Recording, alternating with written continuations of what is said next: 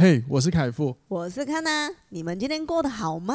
欢迎收听，哇，哇这就是人生，好没默契。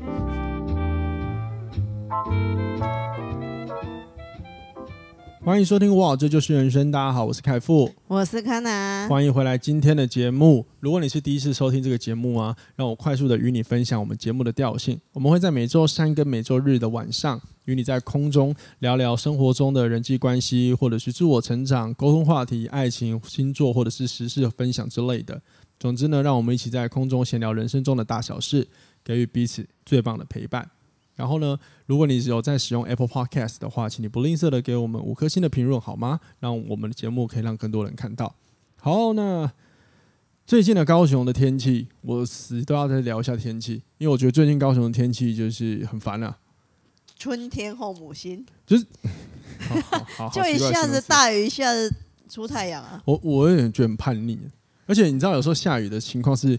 下在大太阳的时间，那我觉得最 最气，你知道吗？我今天去买午餐，对，那个拿完午餐出来下大雨，我雨衣穿好啊，骑还不到一个红绿灯，出大太阳，笑哎，很气耶，然后一滴雨都没有，所以你不觉得很烦吗？就是最近高雄的天气极致叛逆，你知道，超烦的。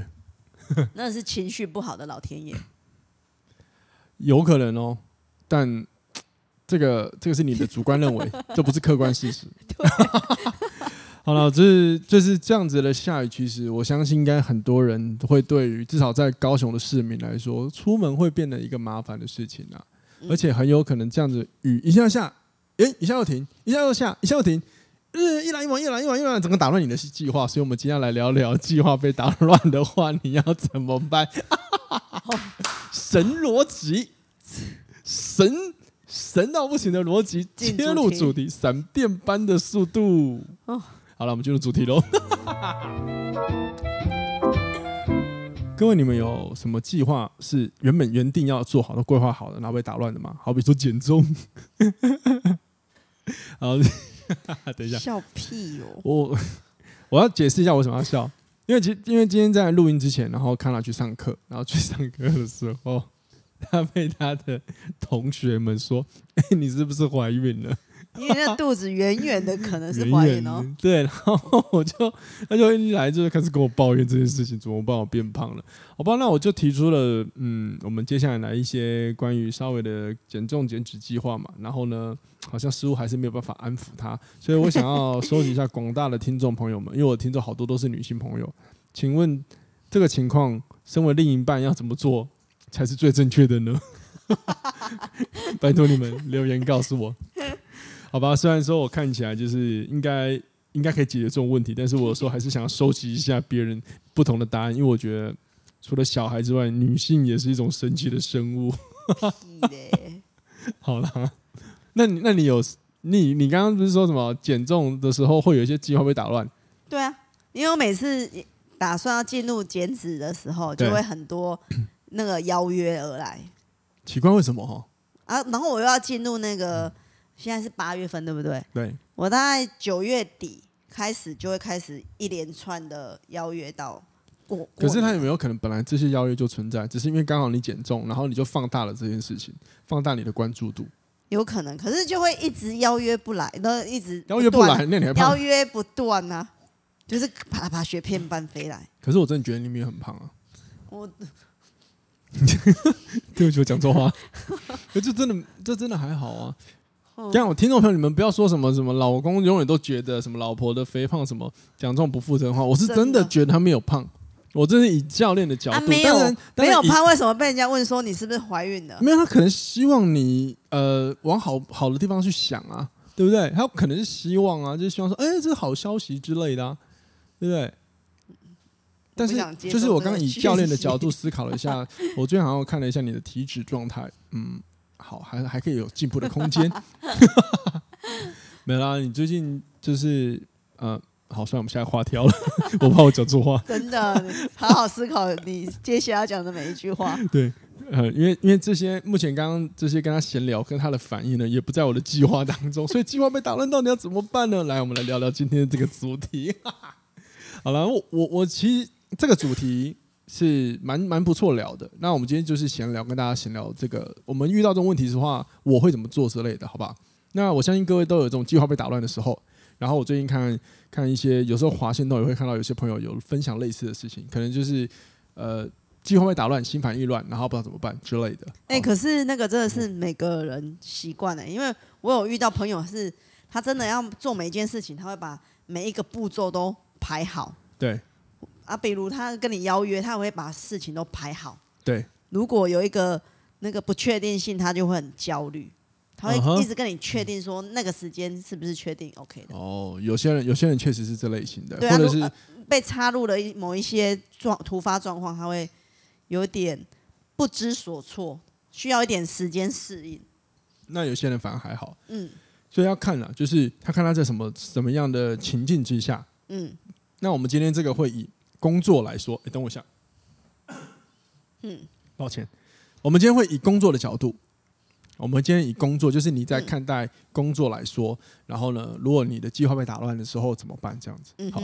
可是呢，在聊这个事情之前呢、啊，就是还是要先了解，就是呃，关于被打乱计划这件事情啊，我自己其实不觉得它一定是不好的。嗯，对，所以这也是为什么我今天想录这一集，说不定有中间有一些很不错的地方啊。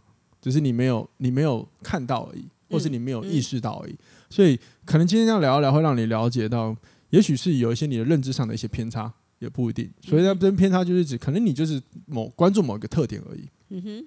好，那在往下讲之前，我要先跟大家分享一个叫做确定效应。嗯，确定效应这个东西，那因为确定效应蛮容易让我们我们在做决策的时候，有我刚刚讲认知偏差的事情。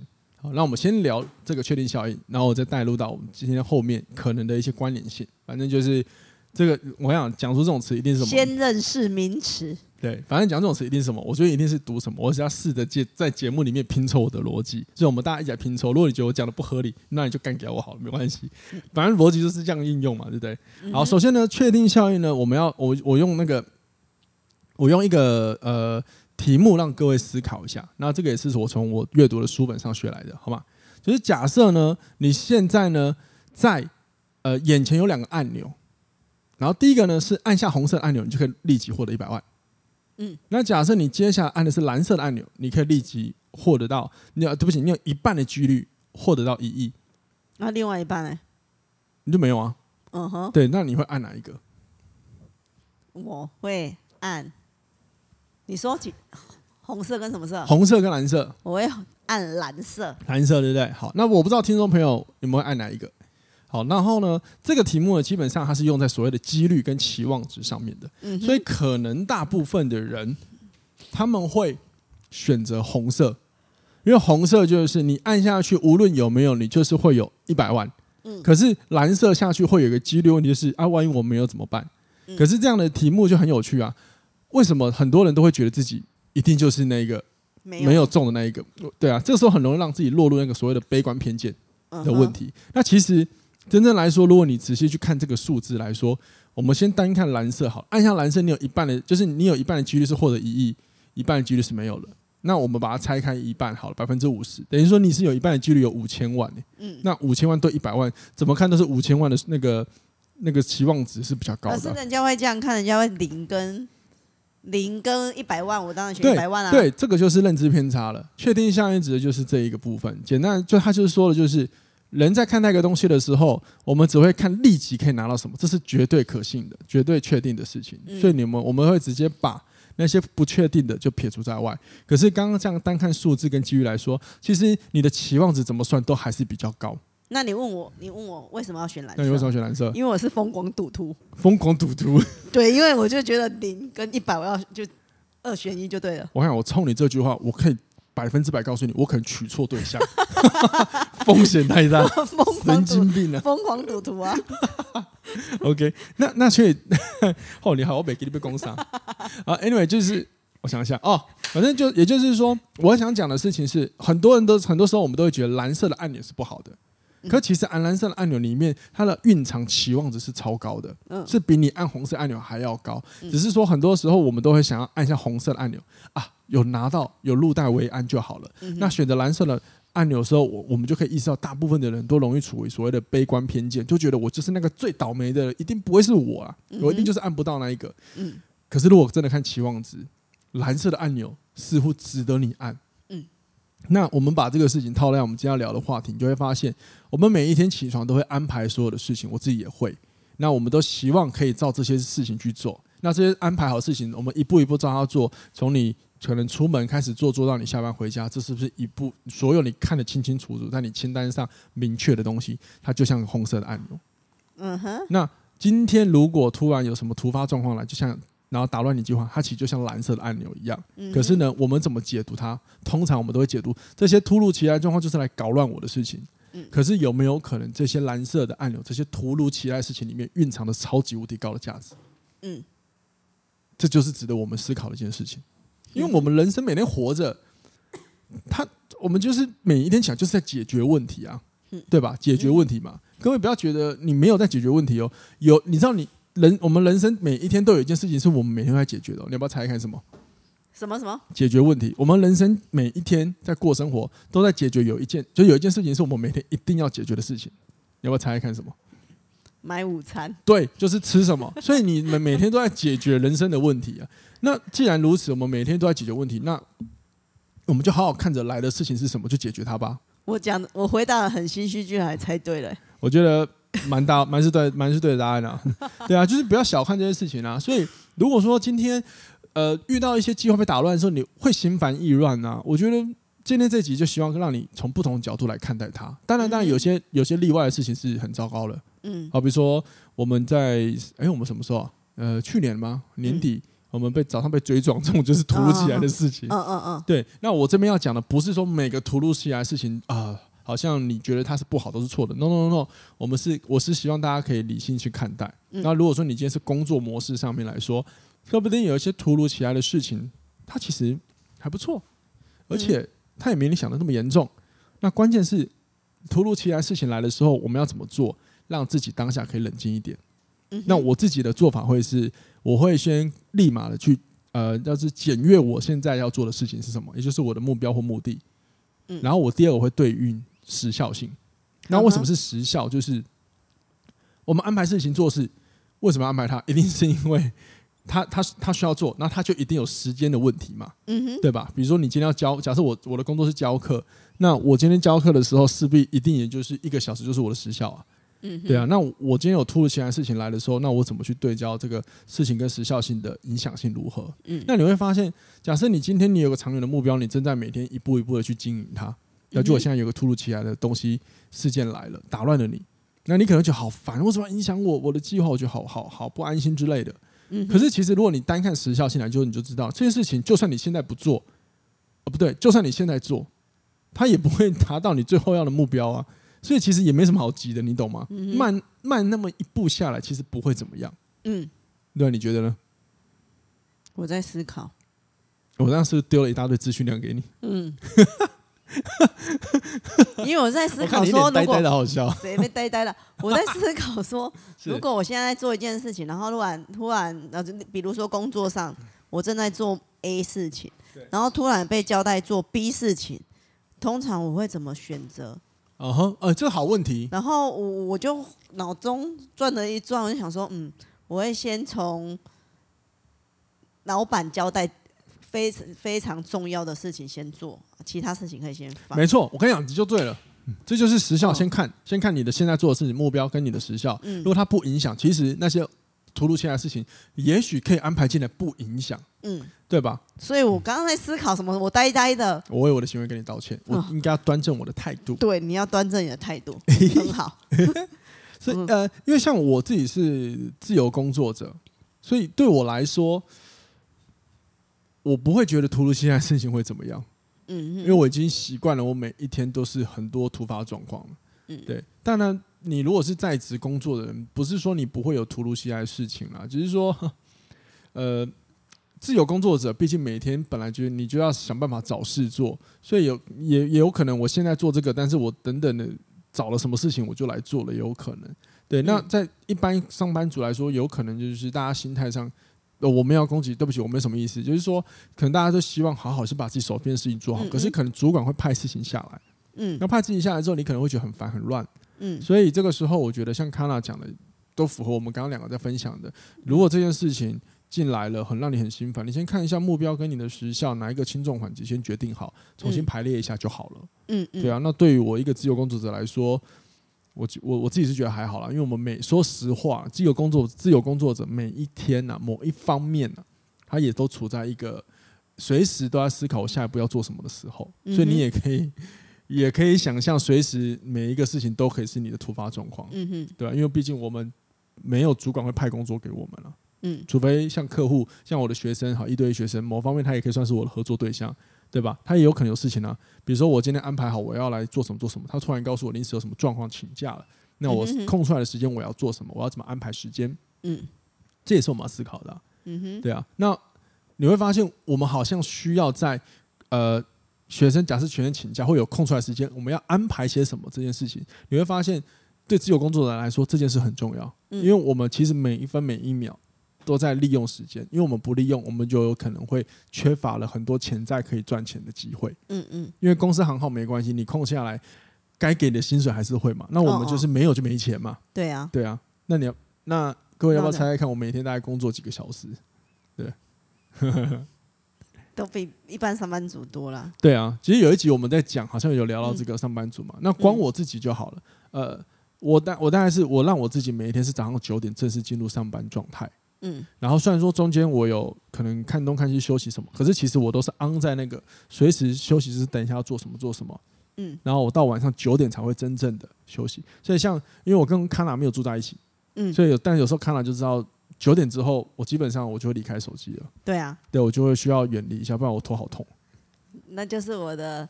快乐时光，看，你看这个 这今天这集到处婚姻亮红灯呢。哎，我要聊那个啦，我要说那个，如果是那个一般公公司的话，如果同比如同事或上上司，对上司。交交代你要做其他突如其来的事情的时候，我觉得这个时候又培养又要培养自己的那个沟通能力。哦，因为我觉得有时候你手边的工作。比较急的时候，你就需要跟同事说，呃，我可以先把我手上这些事情做完，然后什么时间再给你。我觉得那个也是一种同事之间的沟通技巧。嗯哼，没错，没错，没错。啊，然后你跟上司面对上司的时候，你也要跟上司说，我知道你东西，嗯、呃，可能什么时候你要跟我讲，什么时候要我要去排我自己的嗯该做的事情，跟你这个事情，我该谁先做？嗯哼，对啊，因为我的工作比较特别，是因为我的工作是一个。不止同呃同事交那个要协助同事，也要协助上司，所以某些某些状况之下找同事来的时候，我就要去跟他们说，哎，我可能要先做完老板给的，或者是我要先做你的，那中间也是也要学习沟通技巧。没错，对啊，对，没错。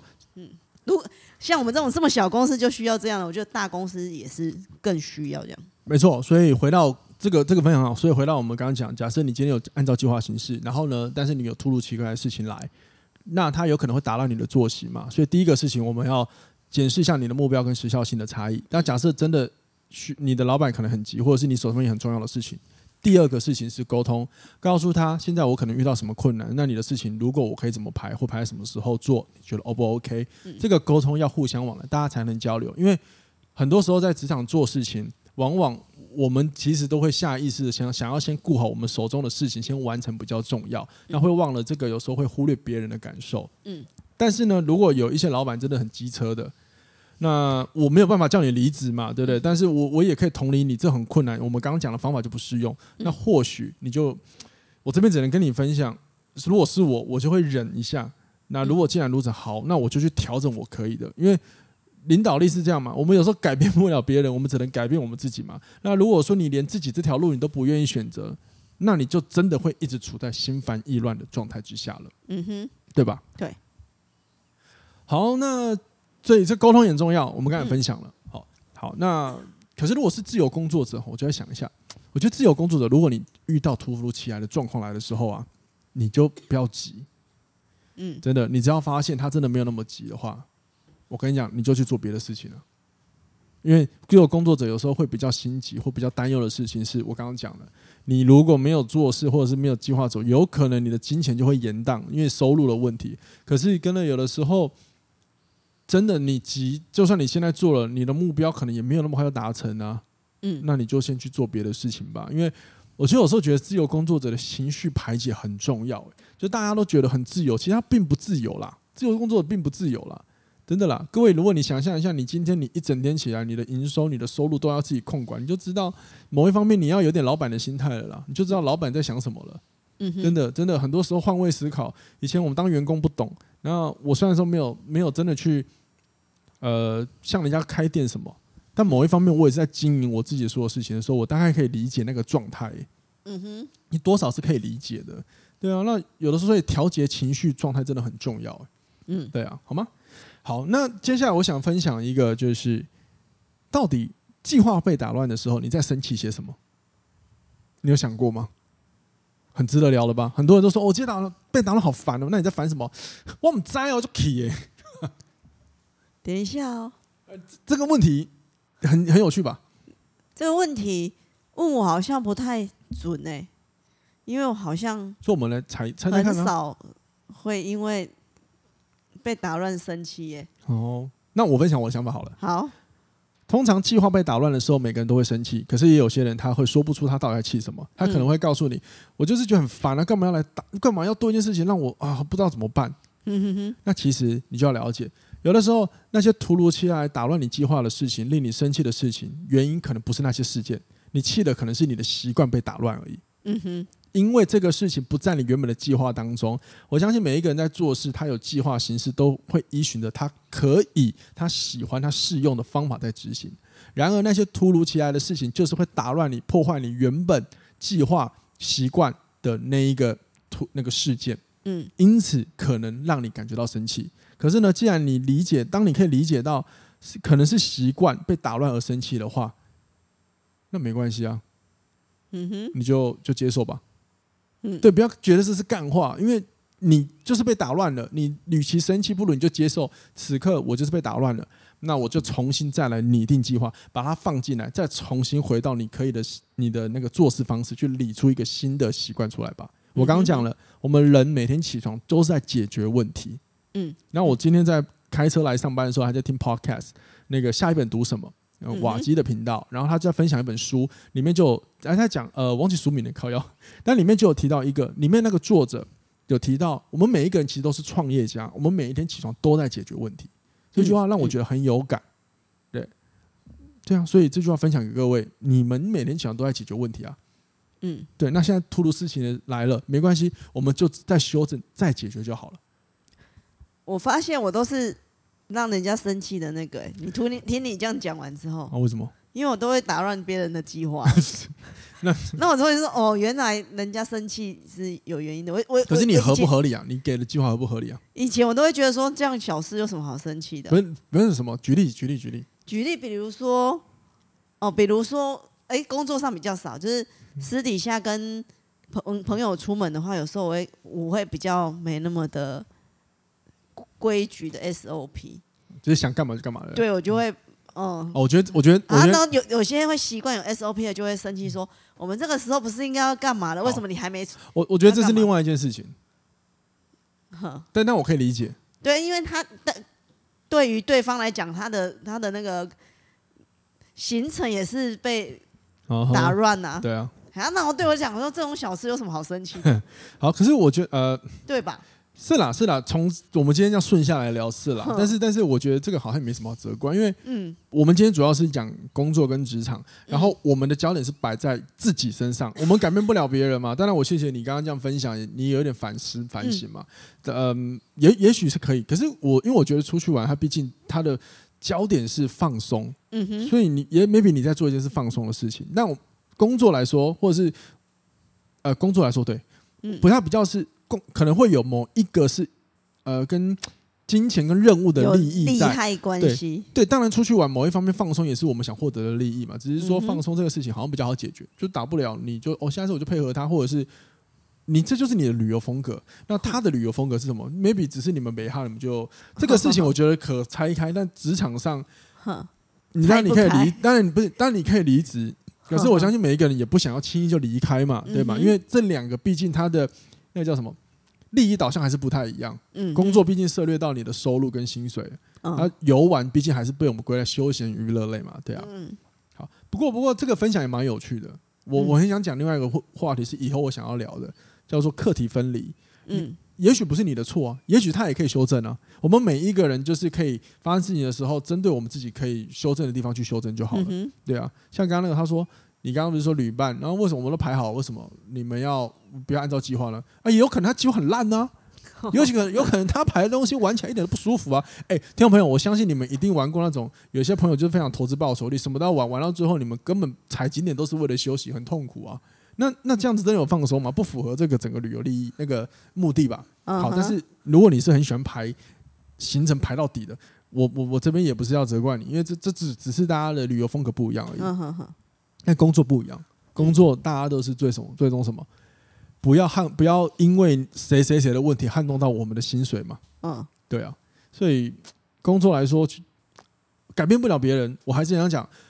改变不了别人，我们先改变我们自己。但是我们一定要在这个当中尝试做法，嗯，一定要有做法去尝试看看。好比说康纳分享的沟通，告诉他，如果我这个事情，我现在这个事情也很急啊，你也很急的要我请你处理，那我真的也很急，那我就是跟你沟通说，那我这件事情我必须怎么样？它的重要原因是什么？那我必须什么时候先完成？那你的东西我可以帮你，但是我在什么时候完成？你也提出相对应可以看得到的时间，嗯，让他参考嘛。嗯，对啊，这样就是一个好的。那如果说你遇到那种很机车的，我不管，你就是给我做好。如果这很机车，你又必须吃下这份薪水，那没关系，你就去调整你自己的吧。嗯哼。那第那接下来理解你让那些计划打乱你的时候，让你很生气的原因，可能也许不是那些事件本身，而是这个事件背后带来你发现哦，可能是我的逻辑，我的呃，对不起，不是逻辑，我的习惯被打坏了。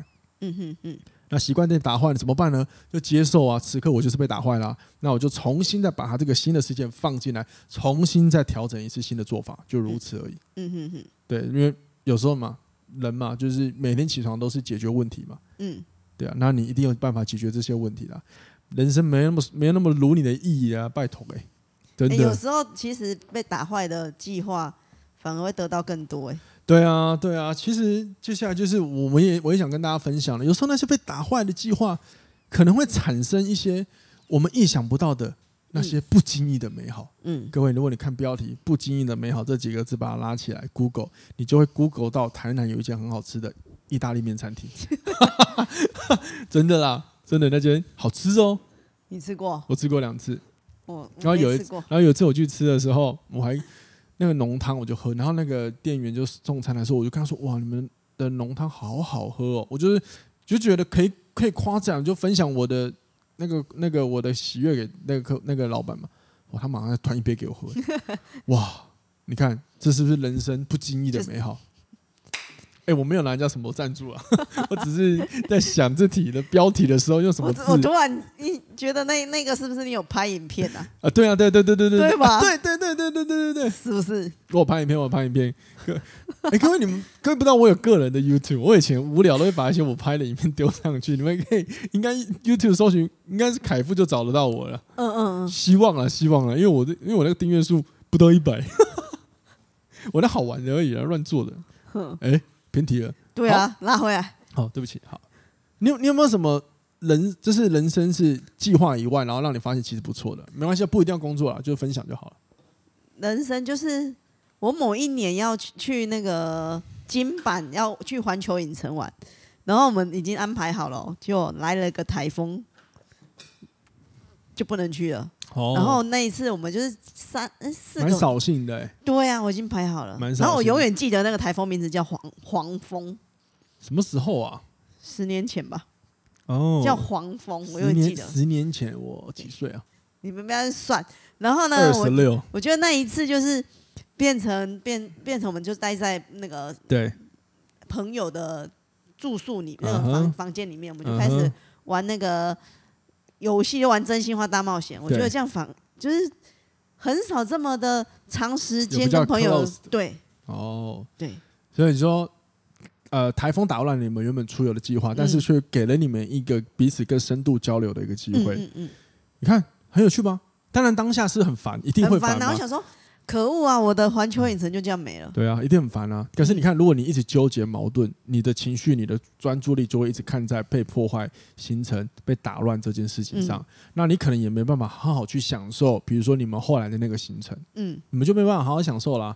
你还可能还在踢赌篮呢，那你的那个状态你就看不到啊。嗯、而事实上，我相信你们当下也就是，嗯，我觉得你应该也跟了一群非常非常就是看得开的人吧。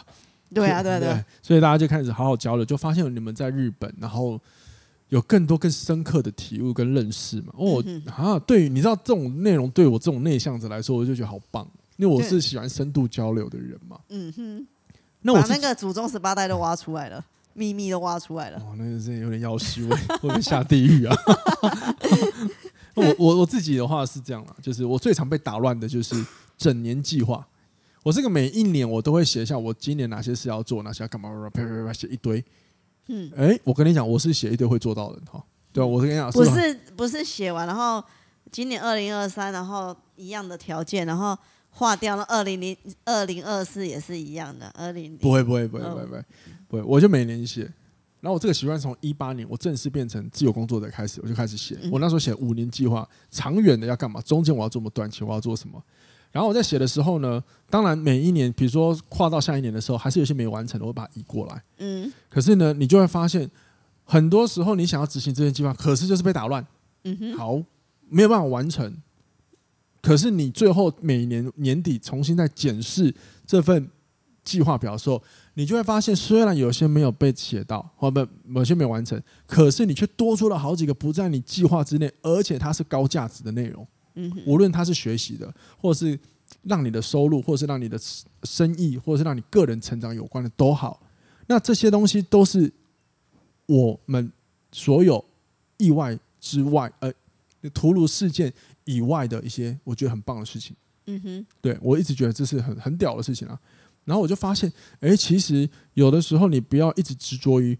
哪些计划有没有一定要完成？然后你多去关注你其他的事情，你会发现很多事情是很有趣的，而且这些事情其实都围绕在你的主要的目标上。嗯哼，对，所以如果说你发现事情被打乱的时候啊，你可以先看你的主目标是什么。只要这些事情没有影响到你的主目标，其实放轻松一放轻松一点哦。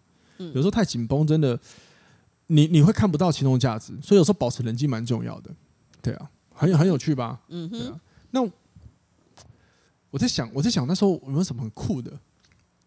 呃，应该是啊，有，就是我那时候其实一开始当自由工作者的时候，然后我其实我就想说，我就是先，我先，我应该想说先放假的，然后呢，后来呢，呃，我的学生就急着想要跟我上课，好吧，那然后我就去赶快找一个场地，那我不是找健身房，刚好我的其中一个学生有认识的另外一个一个一个教室的老板。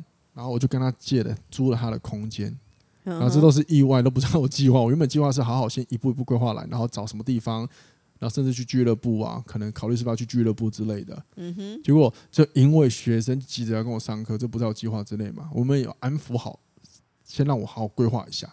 嗯。好，那我就上课了。结果殊不知这一路走来，嗯，我开始有了自己的私人教课空间，然后我有稳定的客户。我甚至还有机会被中间被签去当讲师，嗯，然后呢，一步步到今天，然后我延伸到录 Podcast，我有自己的录音空间，我不用一直去租什么录音教室，什么都不用，嗯，这些其实很多内容，很多过程都不是原本我的计划，但是我的主目的不变。二零一八年起，我就已经决定我要当一个把我的人生体悟知识分享出去的分享者，嗯，对，这些事情还是走在这些路上，嗯哼。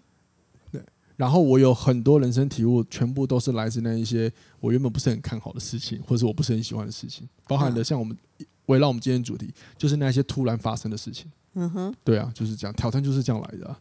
嗯，对啊，我光是一个啦，我人生没有想过我会当私人教练这件事情就好了，因为我以前全部都是带团体的事情的人，学生时代都带团体的事情，又跳舞干嘛，然后一开始有没有想说可以教团课？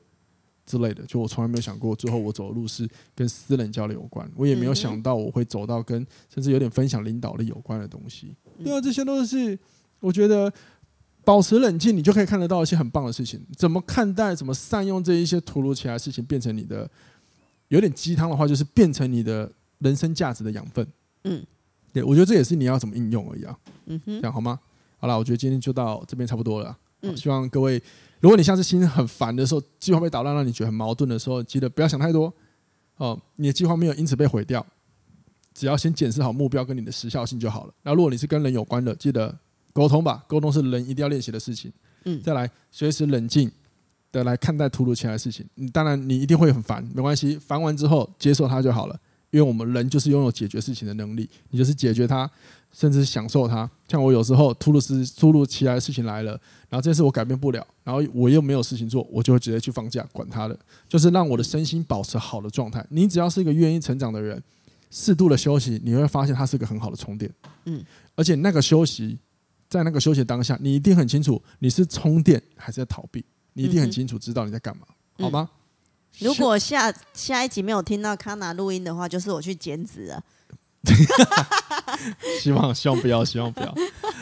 好，那我们就是这样子喽。那最后呢，如果你对于这个这啊今天这集有什么想法呢，或者什么看法，或者是你有什么招式能够来解决这些问题呢？欢迎你留言丢上来，跟我们大家一起分享，好吗？我们一起让人生过得更美好一点。我们下次见喽，嗯，拜拜。拜拜。